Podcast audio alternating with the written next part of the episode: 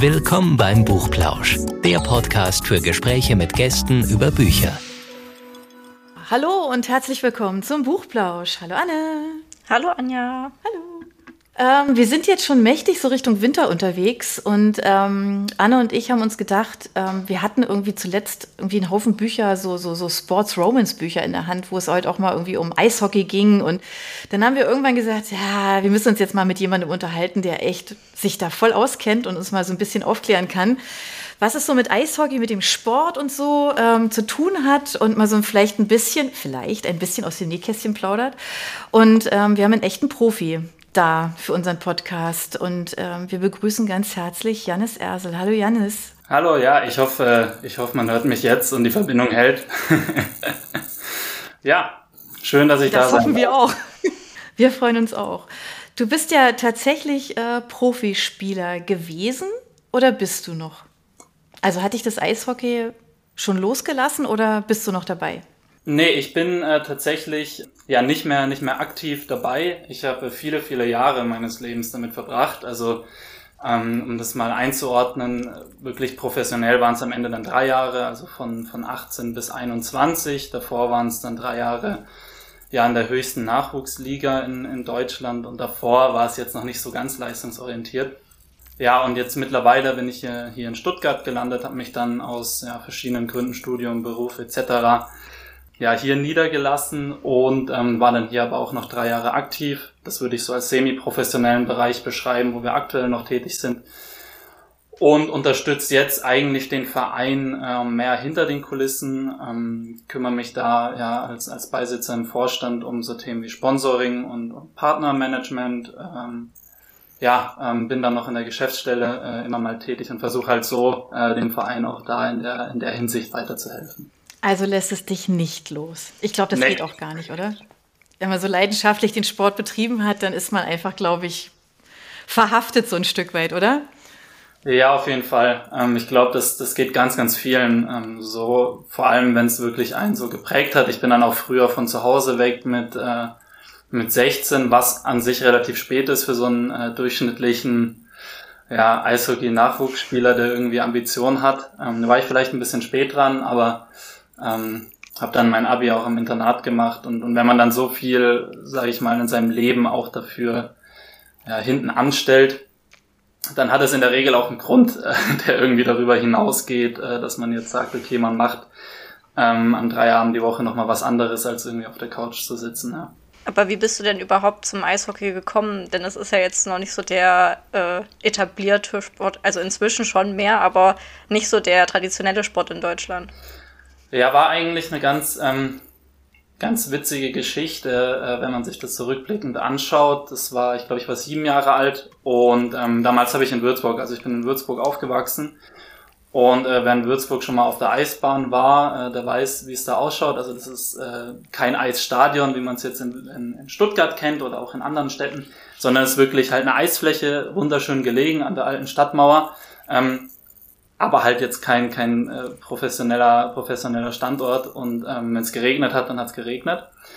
Ähm, und meine Mutter hat im Endeffekt in der Zeitung gesehen, hey, da gab's nicht, dass ich mal Schlittschuh laufen lernen. Ja.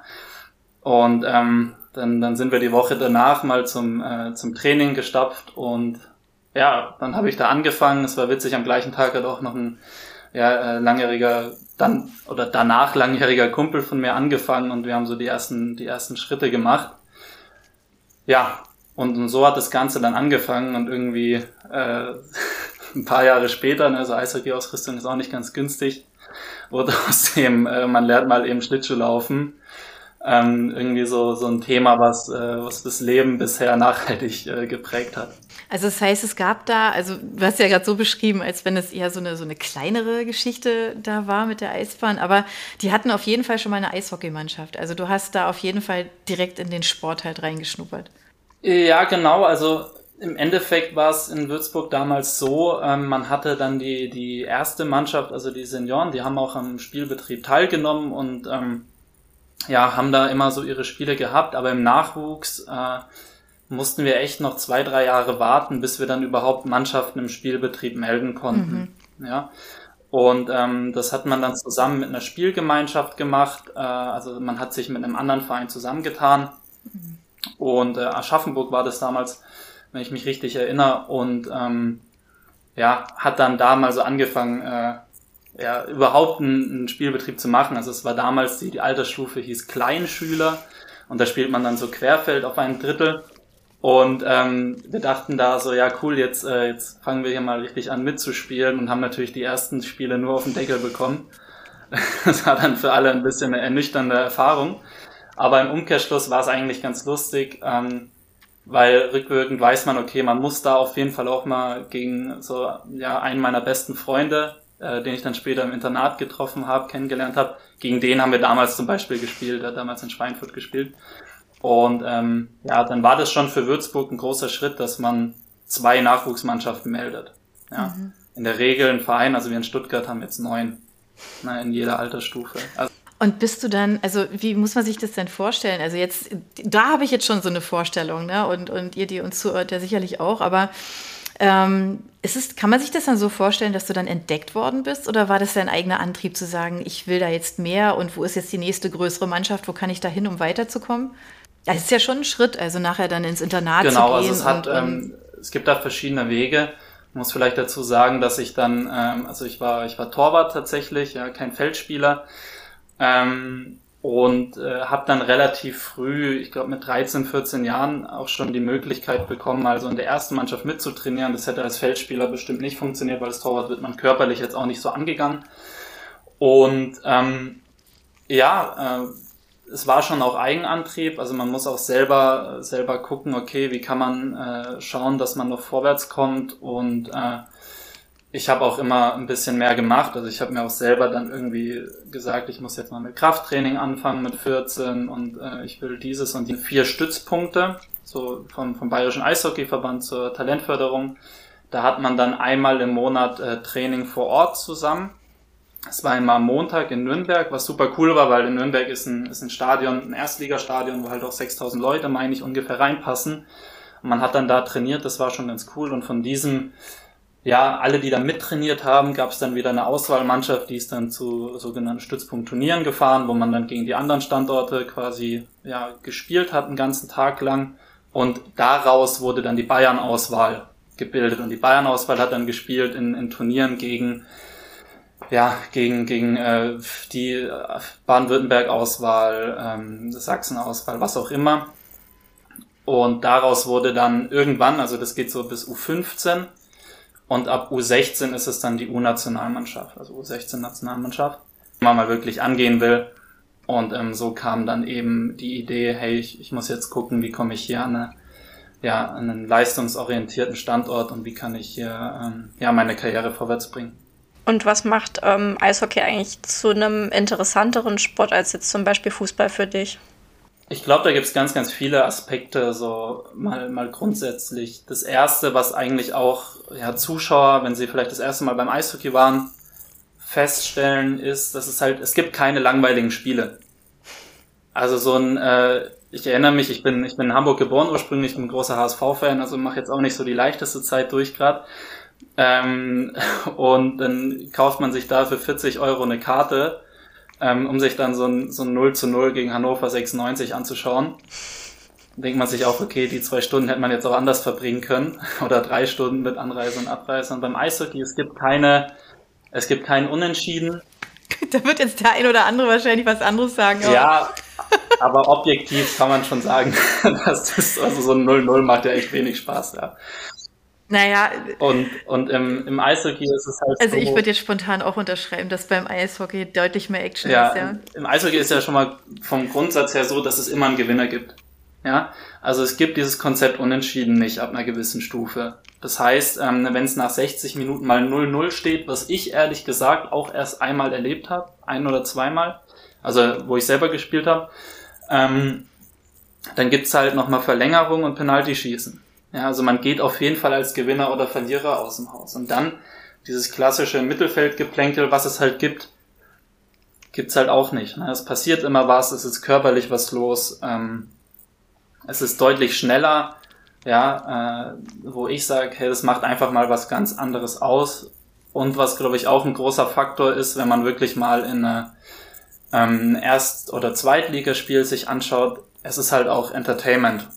Ja, also was, was da gemacht wird äh, an Einlaufshows, an, an äh, ja, Aufwand rund ums Stadion rum und dadurch, dass das alles in der Halle ist, ist es natürlich auch geballter als jetzt in einem, in einem Fußballstadion. Es ist aber auch ein bisschen brutaler, oder? Also als die anderen Sportarten, die mir jetzt so spontan einfallen. Also ich erinnere mich wirklich an spektakuläre Szenen beim Eishockey tatsächlich, wo es irgendwie kracht und, und keine Ahnung, gegen die Bande fliegen und ich weiß nicht was. Also es hat schon den Eindruck, als wenn es ein bisschen, ähm, ja, ich weiß nicht, brutal ist jetzt sicherlich das falsche Wort, aber es ist schon sehr, sehr actiongeladen und durchaus auch körperlich, genau, oder? Es ist natürlich, hast du allein dadurch, dass du halt schneller unterwegs bist auf, dem, auf den Kufen als auf den Schuhen, so ist es unvermeidbar, dass man vielleicht auch mal gegeneinander, ähm, äh, gegeneinander fährt. Und auf der anderen Seite äh, würde ich jetzt aber gar nicht äh, behaupten, dass jetzt da irgendwie eine größere Verletzungsgefahr oder sowas ist. Ich meine, wenn man sich mal unterhält, die Fußballer, die äh, reißen sich auch mhm. alle paar Tage lang irgendwelche Bänder am, am Fußgelenk. Ja, stimmt, und, ja. Und solange das in einem, in einem fairen Bereich ist, ist es auch vergleichsweise ungefährlich, würde ich, würde ich wirklich sagen. Und ähm, natürlich ähm, ist die Gefahr ein Tick höher als beim Fußball, mhm. wenn sich Leute nicht an die Regeln halten oder, oder irgendwie meinen, sie müssen da jetzt eine, eine unfaire Aktion starten. Aber ganz grundsätzlich ist es natürlich ein körperbetonter Sport, aber ich glaube, das macht es dann auch, ähm, auch für einen Zuschauer, für die Zuschauerin super attraktiv, weil wie gesagt, es passiert halt immer was. Also wenn das Spiel nicht schön ist, wenn, wenn spielerisch nicht viel los ist, dann passiert wenigstens körperlich was. Und äh, dann, dann ist auch wieder jedem geholfen. Und man kann sich halt durch, was dann an sich auch schön ist, man kann vielleicht auch als vermeintlich spielerisch schwächere äh, Mannschaft ähm, doch noch die ein oder andere Sache äh, aufholen, ja, die man als, äh, wie sagt man, im Fußball vielleicht als spielerisch unterlegen, äh, man könnte ja durch körperlichen Einsatz. Wie muss man sich denn also so den, den Alltag als ähm, professioneller Eishockeyspieler eigentlich vorstellen? Mhm, also man kann ja mal so eine typische, äh, eine typische Woche. Ich, ich würde mich jetzt einfach mal auf erste Liga beziehen, ähm, weil ich glaube, das interessiert auch die meisten wahrscheinlich. Da ist es so, dass Montag ist in der Regel der Tag, an dem frei ist. Ja. Ja, also Monday Funday hat man immer gesagt, da ist, da ist dann kein Training, ähm, da kann man ausschlafen. Ähm, kommen wir am Ende dazu, warum das dann wichtig ist an dem Montag. Äh, und da erholt man sich, ja, da isst man was, da schläft man vielleicht auch mittags noch mal eine Runde und guckt halt, dass man irgendwie den Kopf frei kriegt. Und äh, dann geht's eigentlich los mit der Woche am Dienstag. Ähm, als Profi wird prinzipiell vormittags trainiert. Ja, weil, also ein normaler Arbeitnehmer geht ja auch nicht abends um 18 Uhr zur Arbeit, sondern auch frühs, ne? Und, und ganz genauso macht man das auch. Ähm, ich bin immer so Viertel vor acht, acht an der Halle gewesen, dann ist 8.30 Uhr meistens die erste Besprechung gewesen, dann geht man irgendwann gegen 10 Uhr aufs Eis, macht vorher nochmal ein Athletiktraining, Warm-up, eineinhalb Stunden Eistraining, Cooldown, vielleicht da nochmal ein ein, Workout dranhängen. Dienstag ist immer eigentlich der Tag gewesen, der am anstrengendsten ist, weil man natürlich am meisten Zeit hat, bis die Spiele losgehen, also bis am Freitag und am Sonntag gespielt wird. So, gegebenenfalls kam dann noch mal eine Nachmittagseinheit, ansonsten ist man so ja, 13, 14 Uhr eigentlich da dann ähm, fertig gewesen, also ein vergleichsweise kurzer Tag. Und ähm, ja, ich habe ja währenddessen immer noch ein ähm, Fernstudium gemacht, also war es dann meistens so, dass ich eigentlich heimgekommen bin, Mittag gegessen oder irgendwo, irgendwo essen war, je nachdem. Und ähm, dann geguckt habe, dass ich ein bisschen was gelernt habe. Ähm, Mittwoch ähnlich. Donnerstag ähm, kam dann immer drauf an, also wenn wir jetzt mal davon ausgehen, dass wir freitags ein Auswärtsspiel haben, zum Beispiel in von Wolfsburg aus Stadion zum Mittag und fährt dann äh, mit der ganzen Mannschaft mit dem Bus nach Schwenningen, ähm, bezieht da abends das Hotel, trainiert Freitag morgens, also vorm Spiel gibt's frühs immer so ein kleines Anschwitzen, ja, wo man einfach eine halbe, dreiviertel Stunde nochmal aufs Eis geht, so ein bisschen aktiv ist und dann wird relativ viel äh, gegessen und geschlafen. Nochmal mittags, ähm, dann ist Freitagabends das Spiel, 20 Uhr, ja, 19.30 meistens. Dann spielt man da und gegen 22.30 Uhr sitzt man dann wieder im Bus und kommt halt irgendwann nachts zwischen 3, 4, 5 Uhr in, in Wolfsburg wieder an, ja, schläft dann ein paar Stunden, trainiert Samstag und hat dann Sonntag eben nochmal ein Heimspiel. So. Und wenn man sonntags auswärts spielt, dann ändert sich der ganze Rhythmus, dann fährt man halt, trainiert man samstags und fährt da dann danach. Wenn dann so eine Routine drin ist, ist man dann überhaupt noch so aufgeregt vor den Spielen? Was ich mir jetzt vorstellen könnte, wenn ich spielen würde, wäre ich wahrscheinlich vor jedem Spiel aufgeregt. Aber irgendwann ist es dann weg. Ich glaube, das ist äh, ganz, ganz typenabhängig. Ja, es, es gibt Leute und, und Spieler, und das wird auch jeder bestätigen können, die machen sich gefühlt gar keinen Kopf, die gehen da ähm, ins Stadion auf, auf den letztmöglichen Zeitpunkt, trinken Kaffee, machen sich kurz warm, wenn überhaupt, ja, und, und sind dann die besten Spieler auf dem Eis. Ähm, gibt selbst bei den Profis noch. Ähm, ich war immer anders, also ich habe das auch bekommen. Äh, ja, ist, ist komplett typabhängig. Ich glaube, so wirklich Routine sollte es vielleicht nie werden. Oder dann, dann, also das ist so meine persönliche Einstellung. Ich glaube, das kann man jetzt pauschal nicht, äh, nicht beantworten. Aber es klingt auf jeden Fall nach einer sehr, sehr intensiven Zeit, die du da hattest. Ähm, das ist dir doch bestimmt auch schwer gefallen, aufzuhören, oder? Ist halt so, das muss man sich denken, und das geht in der dritten Liga schon los, also dritte Liga nennt sich Oberliga im Eishockey, dass du im Endeffekt von August bis mal mindestens Ende Februar ähm, ein, wenn überhaupt zwei äh, ja, freie Wochenenden hast, wo du, wo du wirklich mal was unternehmen kannst. Ähm, das ist einfach dem Spielplan geschuldet. Es gibt dann meistens im ja, Oktober, na, nicht im Oktober, Quatsch, irgendwann im November oder so eine, eine Länderspielpause und dann nochmal im Januar, Februar. Ähm, und das schließt halt auch so Sachen wie Weihnachten und äh, Silvester mit ein. Ja, also in der Regel spielst du irgendwie 22., 23. Äh, Dezember und dann wieder am 26., 28., 30. und vielleicht am 2. Äh, Januar. Das waren schon Sachen, ähm, wo man dann auch merkt, okay, äh, ja, ist halt schon irgendwie ein Job, ne, wo man sich dann auch mal fragt, muss das sein? Wenn man irgendwie Heiligabend zu Hause verbringt und am 25. frühst dann wieder ins Training fährt, sagen, hey, man kann da sein, sein Traum leben und man spielt irgendwie Eishockey, um seinen Lebensunterhalt zu finanzieren, äh, verbringt da fünf Stunden am Tag mit Leuten, auf die man tendenziell Lust hat und, und macht den Sport, den man liebt. Ja, äh, dann in solchen Situationen, da hilft es immer, sich ein bisschen wieder zu vergegenwärtigen, okay. Ähm, Hat dann ähm, diese Zeitnot quasi dazu geführt, dass du aufgehört hast? Nee, es war, also ich sag mal so, ich habe ja, ich habe ja im Endeffekt zweimal aufgehört, einmal wirklich mit professionell und jetzt einmal auch mit dem semi-professionellen und ähm, ich habe mir damals einfach die Frage gestellt, okay, ich habe zwar einen Vertrag in der ersten Liga, ich habe aber nicht erste Liga gespielt, also ich wurde ausgeliehen immer und, und habe dann in der, in der dritten Liga gespielt. Und ich war zwar noch jung, aber ich habe mir einfach die Frage gestellt, okay, wie hoch ist die die Wahrscheinlichkeit oder wie ist meine Perspektive, dass ich mich auch äh, in der ersten Liga festspiele, weil es war für mich immer klar, okay, wenn ich Eishockey mache als mein Job, ja, dann nur in der ersten Liga, weil dann, dann ist es finanziell eine, eine saubere Geschichte, dann hat man da auch ähm, die Möglichkeit, ja, ein gewisses Polster aufzubauen.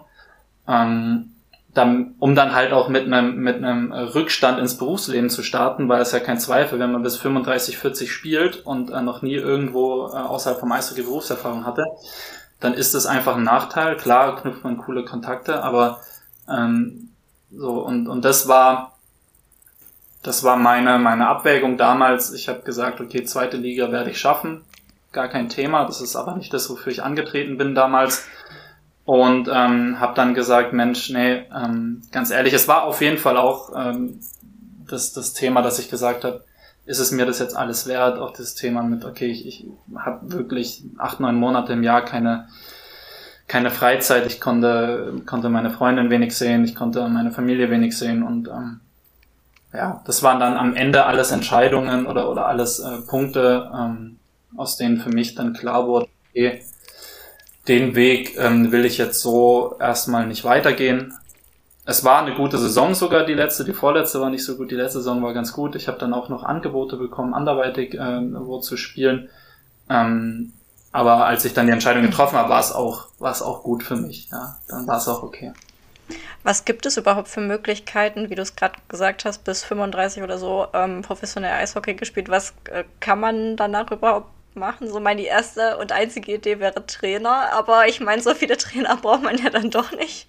Es hängt natürlich davon ab, okay, was hat man währenddessen schon gemacht? Und das sage ich auch ganz ehrlich, ich bin klar der Meinung, jeder, jeder kann sich neben dem professionellen Eishockey-Spielen die Zeit nehmen, um parallel ähm, ein Fernstudium zu absolvieren, ähm, eine, eine Ausbildung vielleicht zu machen. Ähm, da gibt's immer Sponsoren, die bereit sind, dafür zu unterstützen, die dann auch einen, einen flexibel freistellen.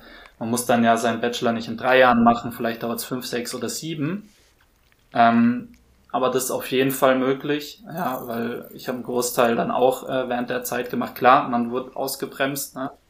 Ähm, und äh, deswegen denke ich, dass das kann man schon machen. Mhm. Ja, und dann hat man natürlich, je nachdem in welchem Bereich man ist, in der Regel über Sponsoren auch gute Kontakte, um einfach in die, in die freie mhm. Wirtschaft einen Ticken einfacher zu kommen.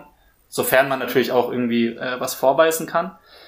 Und ähm, die Möglichkeit besteht aber natürlich auch, wenn man das, äh, wenn man jetzt währenddessen nichts gemacht hat, ist natürlich deutlich schwieriger.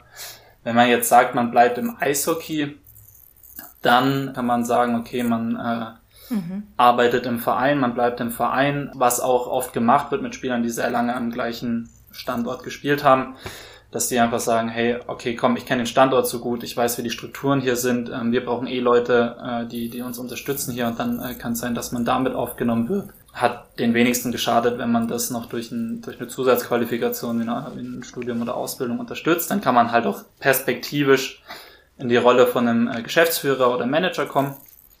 Ja, das gibt schon. Aber sonst naheliegend ist natürlich Trainer. Ähm, das kann äh, Betreuer oder Equipment Manager sein. Ja, also so ein Teammanager, der sich einfach um die ganzen Abläufe kümmert. Das können aber auch so Sachen sein wie Spieleragenten. Ja, also es gibt auch äh, Agenturen, ähm, die da, die da tätig sind im Eishockey groß und äh, gibt schon Möglichkeiten, aber wie, wie ihr schon meintet, äh, vielleicht ist da nicht für, für jeden Platz, ja, weil wenn jeder oder, oder Physio, das sind halt auch andere, nicht Physio, äh, Betreuer, das sind halt auch andere Anforderungen, die vielleicht nicht jedem liegen, nur weil er ein guter Eishockeyspieler war. Aber das finde ich jetzt interessant, dass du sagst, also das im Grunde, also per se, ne, das liegt ja, wie du ja sagst, an jedem selber, aber dass zumindest, also theoretisch die Zeit ja da ist sich ähm, beruflich schon nebenher irgendwie zu orientieren und zu sagen, ich lerne hier was dazu oder ich mache ein Fernstudium oder wie auch immer.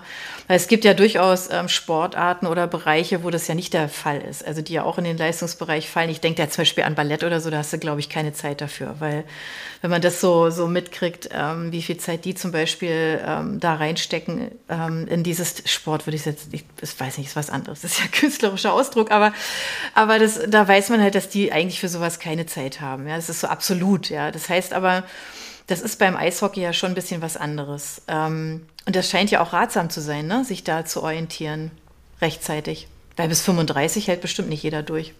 Ja, also ich glaube, das sind zwei Faktoren, die da gerade ähm, ähm, reinspielen in deine Gedanken. Das eine ist, ähm, man muss natürlich bei bei Sportarten grundsätzlich immer unterscheiden, okay, ist es jetzt eine, eine Einzelsportart oder eine Teamsportart und ähm, Ballett würde ich schon auch als, als Sport mhm. bezeichnen, mhm. weil die ja auch rund um die Uhr trainieren und, und da besser werden können. Es mhm. ist jetzt aber keine Sportart, wo, also würde ich so einschätzen, ja, ich habe ehrlich gesagt keine Ahnung von Ballett, aber wo es auf, äh, auf Teamchemie und... Das war jetzt auch ja, ein ganz fernab Beispiel. Das ist mir so spontan nicht, aber ich glaube, ähm, so ein, so ein rund um die Uhr Training, das würde im Eishockey ehrlich gesagt gar nicht so viel bringen. Es ist auch nicht umsetzbar, weil rund um die Uhr Eis hat man halt auch einfach nicht. Ja, also es gibt auch nur begrenzt Eisflächen in, in Deutschland. Mhm. Was beim Eishockey viel wichtiger ist, sind halt die, ist so der Teamzusammenhalt. Und im Eishockey lässt sich jetzt mal kompensieren, wenn man ähm, dafür im Team super harmoniert. Mhm. Deswegen ist im Eishockey auch dieses, es wird nie diese hundertprozentige Leistungsoptimierung, wie es jetzt bei so Leichtathleten ist, ja, die wird es höchstwahrscheinlich mhm. ähm, nicht spannend, geben, meiner Schätzung nach, weil einfach das Team deutlich, deutlich wichtiger ist, als ob der eine jetzt noch ein letztes Prozent ähm, Leistung rauskitzelt. Ja, so habe ich die Erfahrung gemacht. Klar, wenn die Mannschaft im Schnitt fitter ist, umso besser. Aber im, äh, im, im Schnitt ist das Team noch wichtiger. Und jetzt überlege ich gerade, was ich als zweites sagen wollte. Was war denn noch deine Überlegung? Ähm, ja, ich finde es schon ganz spannend, also diese, dieser Teamfaktor ne? und, und das, was es ausmacht, ja, wenn man äh, da harmonisch unterwegs ist. Aber es das heißt ja nicht, dass man zwanghaft mit allen befreundet sein muss, oder? Ja, es kommt, wie gesagt, es kommt auch wieder auf die Mannschaft an und natürlich wird man, wenn man in einer Mannschaft mit 20 Leuten ist, äh, nicht mit jedem, äh, mit jedem Best Friends sein.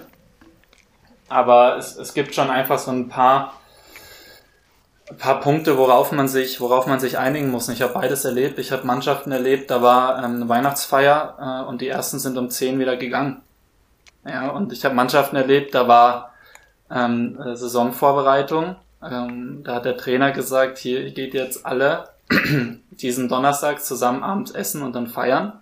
Dafür ist freitags trainingsfrei. Ja, und äh, ihr könnt euch vorstellen, welche von beiden Mannschaften jetzt äh, erfolgreicher war am Ende. Ja, nee. Nicht die erste. ist aber auch cool, so ein Trainer. Ja, ist auch sehr cool. Ja. Ah, du hast ja gerade schon gesagt, dass quasi die Mannschaft erfolgreicher ist, die sich besser versteht. Aber vielleicht bedingt sich das ja auch so ein bisschen gegenseitig. Also wenn man so besondere Erfolgsmomente zusammenteilt, dann wächst die Mannschaft auch mehr zusammen, oder? Ja, auf jeden Fall. Also natürlich, je besser die Stimmung ist, desto besser kommen, äh, kommen auch unterschiedliche Charaktere wieder miteinander klar. Ähm, ja, definitiv.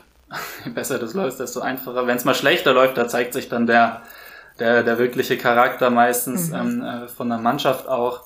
Aber ausarbeitet, ne, also wenn man das mal mitgemacht hat, man verliert, das ist auch in, auch in Stuttgart, ja, was wir hier, ähm, ist jetzt völlig egal, ob Profi oder semi-professionell, ähm, wenn du mal vier Spiele hintereinander verlierst und du schaffst es dann endlich, äh, ein Spiel gegen möglicherweise noch eine Spitzenmannschaft zu gewinnen, ja, dann, dann ist es fast noch eine bessere Dynamik, als, äh, als wenn man eh jedes Spiel gewinnt. Ja, also dann, dann geht man gestärkter aus dieser, dieser Situation raus.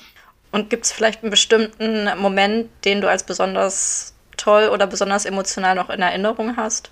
Ja, auf, auf jeden Fall. Ähm, als ich meine, meine, also ich hatte, ich bin im Endeffekt nur auf einen Einsatz wirklich gekommen in der ersten Liga, ähm, weil ich wie gesagt dann immer als, als dritter Torwart unter Vertrag stand. Ich saß öfters auf der Bank als zweiter Torwart und ähm, ja, ähm, mit 19 dann das erste Mal auch äh, zwei Drittel gespielt habe, ähm, mit Schwenningen damals gegen Wolfsburg. Das war schon so, so, ein, so ein cooler Moment, einfach vor ich, viereinhalb, fünftausend Leuten zu spielen ähm, das Spiel war im Endeffekt schon gelaufen, ja, deswegen wurde ich dann eingewechselt, ähm, dementsprechend völlig egal.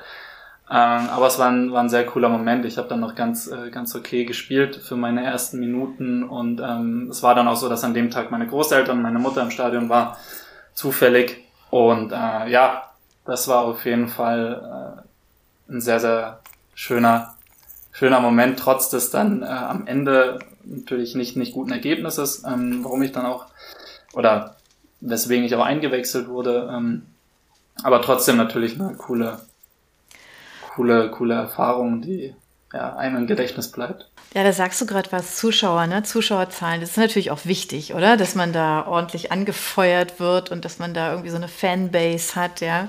Aber es ist ja trotz allem, glaube ich, also kannst mich jetzt gerne eines Besseren belehren, aber ist Eishockey jetzt natürlich jetzt nicht so, so ultra populär, ne? Also, dass man jetzt, du hast jetzt gesagt, 4.000, 5.000 Leute. Ich weiß nicht, also, wenn man jetzt an Fußball denkt, dann sind das andere Zahlen äh, von, von Menschen, die da anfeuern. Aber, ähm, wie hast du das so erlebt? Also gerade so diese, dieses Thema Zuschauer, so, so diese Crowd zu haben, die sagt, ja, jetzt anfordern und so. Das ist ja beim Eishockey ja auch gerne mal ein bisschen lauter, ne? Ja, also erstmal muss ich, äh, muss ich da natürlich sofort reingrätschen, weil Eishockey ist, was Zuschauerzahlen angeht, ähm, immer noch die zweitbeliebteste Sportart oh, in wow. Deutschland. Ja, okay. Das, äh, vergisst man gerne. Ja, siehst es, ich wusste es aber, gar nicht, ja. Äh, aber das ist ja okay. Cool. Ja. In allen letzten Statistiken, die ich gesehen hatte, ähm, war es noch so, weil du natürlich ähm, in äh, Köln, Mannheim, Berlin, äh, Hamburg früher, ähm, ich überlege gerade, was gibt's noch für große Stadien, Düsseldorf. Ja, du hast echt ein, ein paar Stadien, ähm, wo auch wirklich fünfstellig Zuschauer reinkommen und auch regelmäßig reinkommen. Okay. Ja, also Berlin kannst du schon damit rechnen, dass da 10, 11, 12.000 Leute bei jedem Spiel sind. Das gleiche in Köln. Okay. Und äh, das treibt den Schnitt natürlich hoch. Du hast natürlich auf der anderen Seite auch Stadien in der ersten Liga, wo halt 2000 Leute kommen, okay. Ähm, aber im Schnitt ist es schon noch ähm, schon ein großer Sport in mhm. Deutschland. Und ja, selbst, selbst wir in Stuttgart, wir haben ähm, im letzten Jahr in den Playoffs mit äh, unter Corona-Auflagen durften wir, glaube ich, 60 ähm, Prozent der Halle auslasten. Das waren dann rund 1000 Leute und dann waren die Karten äh, am Dienstag vom Freitagsspiel ausverkauft, ja, online.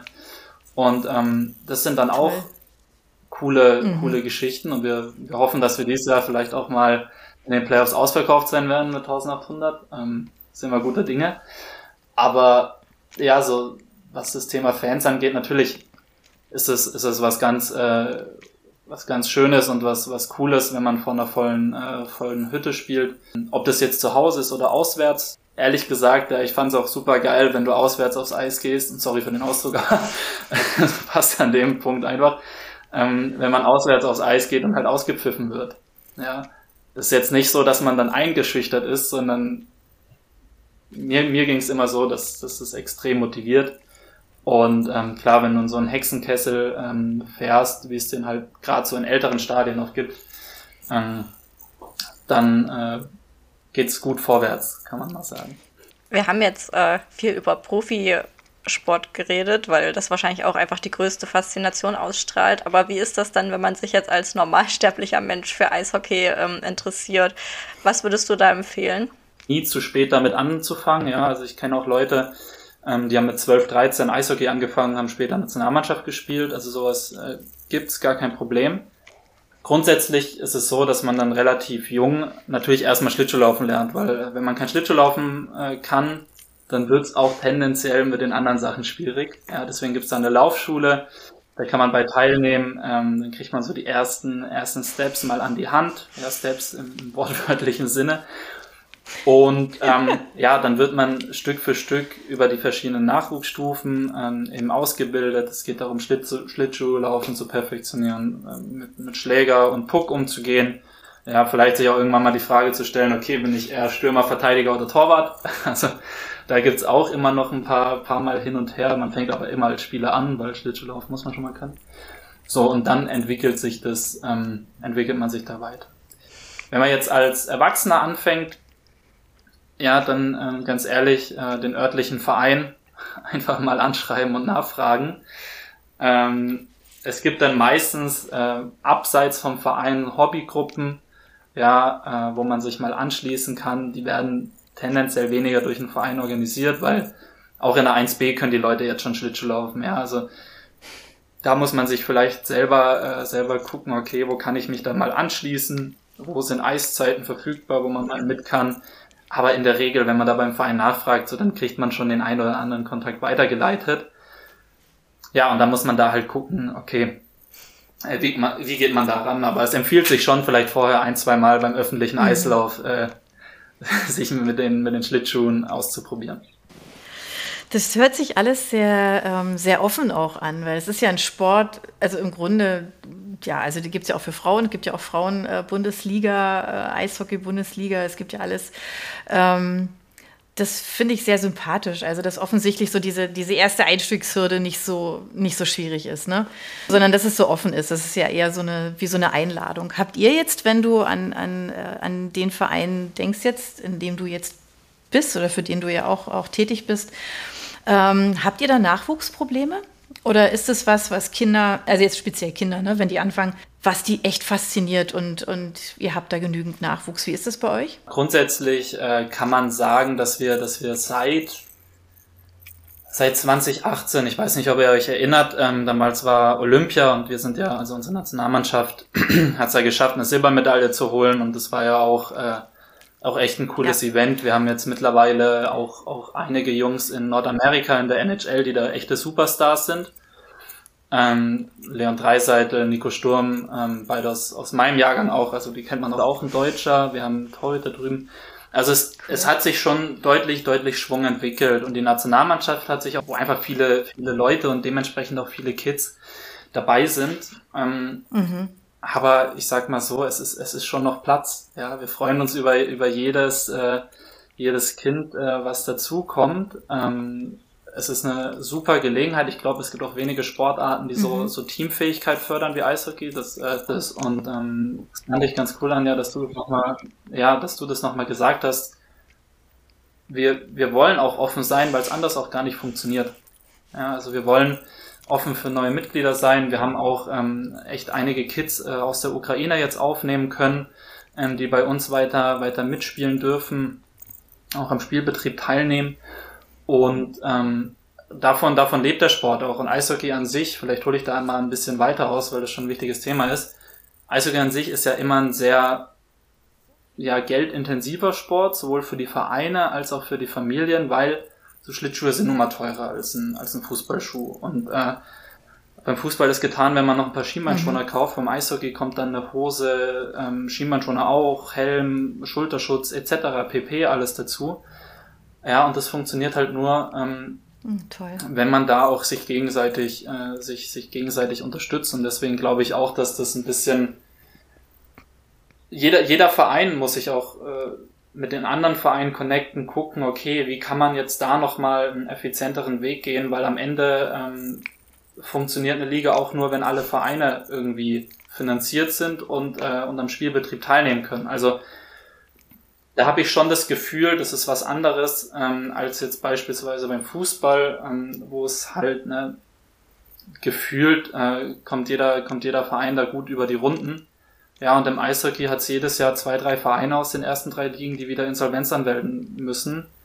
Ja, Energiethema macht das Ganze jetzt gerade nicht einfacher, ja. Ähm, also da gibt's auch, da gibt's auch manche Vereine, die ihre äh, Stromverträge dieses Jahr neu verhandeln mussten das ist, äh, mhm. das ist existenzbedrohend, ja. Oh mein Gott, da habe ich so gar nicht dran gedacht. Aber das ist natürlich echt ein wichtiger Punkt. Ja? Wir wissen es halt irgendwie von den Schwimmbädern, ne? dass die nicht mehr beheizt werden oder nicht mehr so in der Form. Aber Eis ist ja nochmal ein ganz anderes Thema, ist ja klar. Okay. Wie sieht es da mit ja. Sponsoren aus? Also ähm, ist das, also bekommt ihr da gute Unterstützung? Weil es ist ja, geht ja ohne gar nicht. Ja, also ne, wir sind ähm, für die, für die Liga, in der wir spielen, jetzt gerade gut mhm. aufgestellt. Mhm. Ja, aber wir haben auch ganz klar das Ziel, ähm, in die Oberliga aufzusteigen. Wir haben jetzt äh, diese Saison vier Spiele ähm, absolviert bisher oder fünf. Auf jeden Fall ungeschlagen. Ja, wir sind auch in unserer Liga, glaube ich, das, das Team, was, was sich nochmal am besten verstärkt hat und womit zu rechnen ist. Letztes Jahr waren wir Zweiter. Ähm, ich bin mir ziemlich sicher, dass wir dieses Jahr besser abschneiden werden und dann wenn wir eine Liga nach oben wollen, dann sind wir durchaus auch darauf angewiesen, dass wir nochmal ähm, neue Sponsoren für uns äh, ja, mhm. gewinnen und begeistern können. Und ähm, ja, deswegen bin ich auch äh, glücklich und dankbar, dass, dass wir vielleicht hier nochmal eine kleine Plattform bekommen.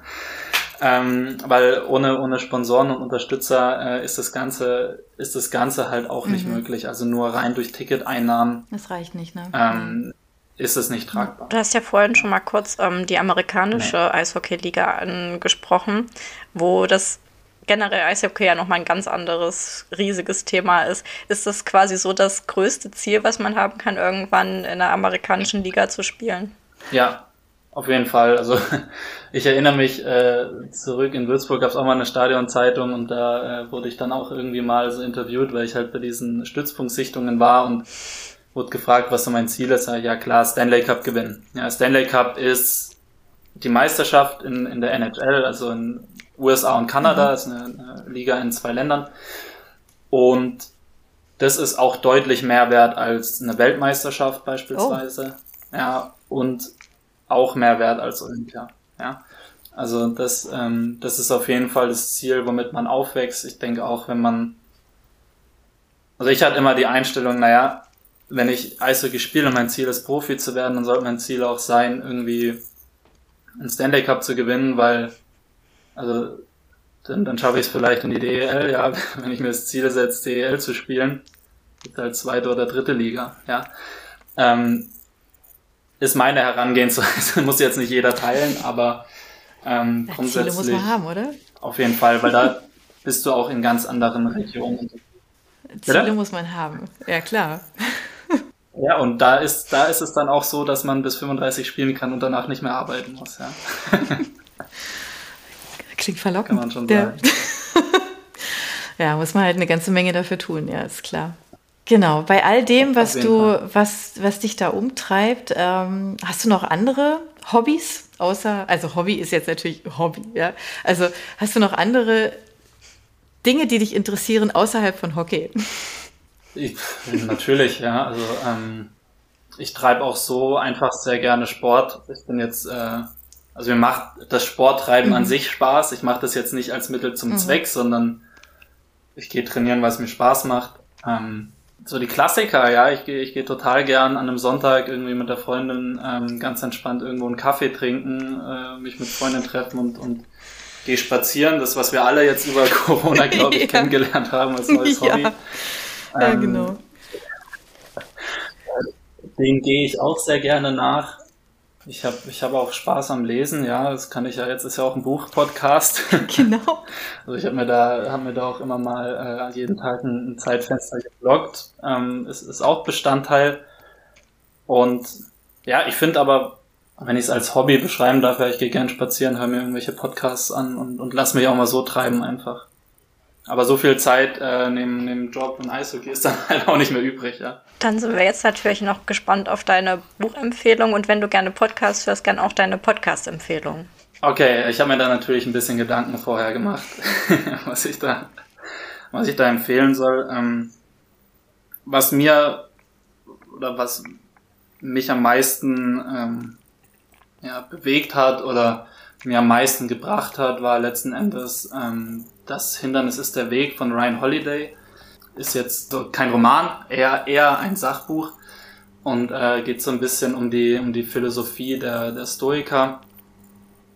Ähm, und ja, damit konnte ich mich super gut ähm, identifizieren und, und habe mir auch direkt äh, ja, die weiteren, weiteren Bücher von ihm äh, besorgt, weil ich glaube, wir haben alle so ein paar Probleme, ja, die uns uns tagtäglich so über den Weg laufen und mit denen man umgehen muss. Und ähm, da hat mir einfach diese, diese, die Herangehensweise, ähm, die da einem näher gebracht wird, extrem weitergeholfen im letzten Jahr. Und ähm, ich würde auch mal behaupten, dass äh, er würde jedem grundsätzlich mal ähm, ein Stück weit mhm. weiterhelfen. Klingt spannend. Und ähm, vielleicht noch als anderes, was jetzt kein, ich bin kein großer Romanleser, mhm. das kann ich auch dazu sagen. Ähm, was ich einfach super gut im, im Urlaub fand, was ich auch da echt ein paar Tagen durch hatte, war von Yuval Noah Harari, äh, eine kurze Geschichte der Menschheit. Mhm. Wirklich grandioses Buch. Ähm, hat mir sehr, sehr viel Spaß gemacht. Ich, ich lerne halt gern Neues mhm. dazu. Aber es ist auch ein ganz äh, tolles Buch. Ich fand es einfach ja. in einer sehr, sehr kurzweiligen Art und Weise erzählt. Großartig. Das stimmt, ja. Ich habe es noch ungelesen im Regal. Jetzt muss ich es langsam mal rausholen, wenn ihr beide begeistert ja. seid. Ja. Das zweite, Homo ja, Deus, ist oh, auch das gut. Fand ich auch Aber so ich würde sagen, kurze Geschichte der Menschheit ja. ist. Äh, Gibt es übrigens auch ein tolles Hörbuch dazu. Nochmal, nochmal also, relevanter. Da ist der Einstieg nochmal ein anderer. Ja. Genau. Ja, also das Hörbuch ist toll. Auch dazu. Genau. ja. Toller Stoff. Podcast ganz ehrlich, querbeet, da kommt es auch ein bisschen auf meine Stimmung an. Manchmal will ich auch einfach äh, irgendwie beduselt werden, dann kann ich mir auch mal einen True Crime Podcast oder sowas anhören. Das ist jetzt auch nicht das Thema. Ähm, aber da morgens die, die klassischen Morning Briefings, äh, die mhm. irgendwie relevant sind äh, für mich, Handelsblatt oder Pioneer Briefing, mhm. ich weiß nicht, das sind so die, die Standards am Morgen. Ja. Ihr kriegt natürlich alle die Empfehlungen natürlich, ähm, die ihr jetzt gerade gehört habt, damit ihr auch gar nicht lange suchen müsst. Ähm, stehen die bei uns in den Show Notes drin und bei uns natürlich auch auf der Seite. Also klickt da gerne rein. Und genau, und wer so ein bisschen Eishockey verfolgen möchte, der kann gerne dich verfolgen, im besten Sinne. Janis, ähm, einfach mal gucken, ähm, was ist hier in Stuttgart so los, ähm, wann sind Spiele. Geht einfach mal hin und guckt euch das an. Also ähm, kann ich auch nur empfehlen. Es ist wirklich spektakulär. Es macht einfach unglaublich viel Spaß. Das Video du vorhin ja schon gesagt hast, kann ich echt nur unterstreichen. Ähm, ist eine tolle Zeit und äh, seid neugierig auf sowas und äh, guckt euch das mal an. Und wenn ihr Fragen habt, dann entweder direkt ähm, an Janis oder an uns und wir leiten das weiter. Ähm, also scheut euch da nicht, wenn euch da irgendwas aufgefallen ist, irgendwelche Fragen. Es ist eine tolle Gelegenheit, ähm, hier mal so, so einen Fachmann so ein bisschen auszuquetschen. Ähm, weil es gab jetzt, glaube ich, eine ganze Menge Ansatzpunkte. Wir hätten jetzt, glaube ich, noch ewig quatschen können. Mir, sind, mir liegen noch bestimmt 10, 20 Fragen irgendwie hier auf der Zunge. Aber wir sind zeitlich jetzt auch wirklich schon ein bisschen eng. Insofern kürzen wir das jetzt hier an der Stelle ab, aber sagen, Vielen, vielen Dank, Janis, für deine Zeit. Es war, war toll. Wir führen das einfach irgendwann mal weiter. Der nächste Winter kommt und wir denken bestimmt wieder an Eis und Schnee und an, an äh, Sportarten, die mit Eis zu tun haben. Und äh, wir wünschen dir jetzt einfach eine gute Zeit und auch ähm, deiner Mannschaft und allem, was damit zusammenhängt, ganz, ganz viel Erfolg. Ähm, die Erfolgsserie ist ja im Moment ja gigantisch. Insofern soll sie so weitergehen. Wir drücken die Daumen und äh, wünschen dir einfach alles Gute. Genau. Bis ganz bald. Vielen Dank für das Gespräch. Vielen Dank, dass ich da sein durfte. Genau an alle, kommt vorbei, sucht nach Stuttgart Rebels im Internet, äh, holt euch Tickets und ähm, ja, man muss es, man muss es erleben, man muss ins Stadion kommen. Ja, vielen genau. Dank. Wir stellen den Link stellen wir auch rein zu den Stuttgart Rebels. Ne? Also das ist schon tatsächlich so, dass wir das machen. Also ihr müsst nicht lange suchen, sondern einfach nur in die Shownotes gehen und dann da Ja, ihr habt Lust zu gucken, also dann klick und dann dabei sein. Genau. Alles Gute dir, Janis. Dankeschön. Tschüss. Ciao. Für unsere Buchplauschhörer haben wir übrigens noch etwas ganz Tolles. Falls ihr nämlich jetzt gerade nach dem richtigen Hörbuch sucht, dann könnte Bookbeat eine gute Idee sein. Stöbert durch über 50.000 Hörbücher. Entdeckt Bestsellerlisten, die Hörbücher von DP natürlich auch, oder lasst euch ganz persönliche Empfehlungen geben. Ihr wollt das einfach mal ausprobieren? Buchplausch und Bookbeat schenken euch einen ganzen Monat Bookbeat for free. Meldet euch einfach mit dem Rabattcode Buchplausch bei Bookbeat an oder geht auf die Seite www.bookbeat.de slash Buchplausch und schon seid ihr dabei. Den Link, den haben wir auch noch einmal in die Beschreibung der Podcast-Folge eingefügt. Also nutzt dieses wunderbare Angebot, einen Monat lang so irre viele Hörbücher zu hören, wie ihr wollt, denn genauso funktioniert Bookbeat. Das ist nämlich toll. Ihr könnt so viele Hörbücher hören, wie ihr wollt. Das ist doch jetzt genau das Richtige, oder? Also ausprobieren. Wir freuen uns mit euch. Bis dann.